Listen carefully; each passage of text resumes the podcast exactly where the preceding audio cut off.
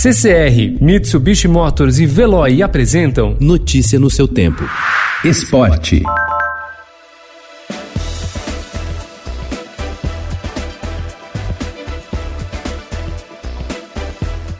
O atacante Giovanni Felipe, de 19 anos, está preocupado com o quanto a paralisação do futebol pela pandemia do novo coronavírus pode prejudicar o seu desenvolvimento como jogador profissional. Atleta da base do Atlético Mineiro e às vésperas de terminar o ciclo de formação, ele teme que a interrupção do calendário o faça perder tempo de aprendizado e até desperdice oportunidades para ser promovido ao elenco principal.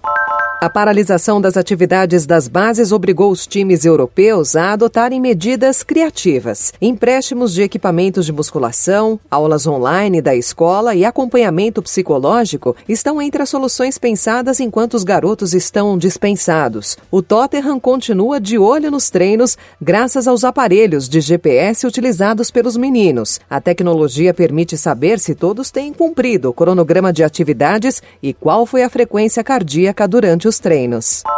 Sede social do Corinthians, o Parque São Jorge está às escuras desde a última sexta-feira. O clube não efetuou o pagamento da conta de luz referente ao mês de março e a energia do local foi cortada. O clube conta com geradores que estão funcionando, mas eles não são suficientes para suprir todas as necessidades. A falta de energia, no entanto, não causou tantos danos, porque a sede social está fechada desde o dia 18 de março como medida de prevenção à pandemia do coronavírus.